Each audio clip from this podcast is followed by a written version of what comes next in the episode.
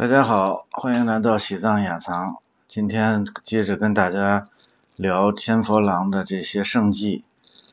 呃，上一期呢，我们跟大家聊的是这个呃善言自成的绿度母像。那我们顺时针再接着转过来，在进入呃祖拉康，就是进入它的正殿之前呢，在这个正殿的门前啊，有一个柱子。就是这个柱子，大家可以根据这个视角啊，因为这么斜着对过去就能看见法座，就是历代的这个观音菩萨的法座。那我们看到这个柱子，这个柱子呢，据说呀和这个当时的这个传召法会的这个铁棒喇嘛相呃是有关系的。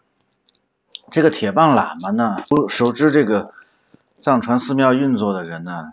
都知道他是维持在法会呀啊，在这个诵经包括歌舞的时候呢，维持秩序的。那实际上呢，呃，真正的说的这个西藏的这个传教法会上的铁棒喇嘛呢，那是非常不得了的一个人物。在解放前呢，铁棒喇嘛的这个任命必须得是这个啊达赖喇嘛钦点的，这是让这个。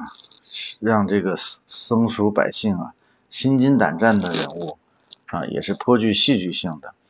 因为他这个在藏历的正月初三到正月二十四举行的这个传召法会上呢，就拉萨市的这个市政长官，官名叫麦本啊，市长吧啊，要把这个整个的这个呃拉萨的市政大权交给铁棒喇嘛手上。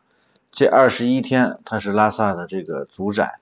啊，包括这个治安呐，包括这个收税啊，所有的东西都是他来管，就是非常有实权的人物。那铁棒喇嘛呢，一般呢，他自己的这个形象啊，他的那个身材都会很魁梧，在法会期间呢，他的这个装束啊也是不一样的，在金丝缎嵌肩的和这个毛料的僧装里头呢。他要塞上这个大量的这个棉絮啊、普鲁啊和这个牦牛尾巴，把这个肩膀垫特别高。整个的你想象一下，这个人比如说是这样的话，他是变成一个就跟屋檐一样的，稍微的往上翘一翘，方的这么一个，等于整个人要特别显得特别魁梧，用特制的这个红普鲁的袈裟呀裹起来，要显得他这特别的这个雄壮威武啊，膀大腰圆。那在每年的这个传教法会上呢，因为数呃数以万计的这个僧人会聚集在大昭寺嘛，这个铁棒喇嘛他要负责整个传教法会期间每天六次的念经活动。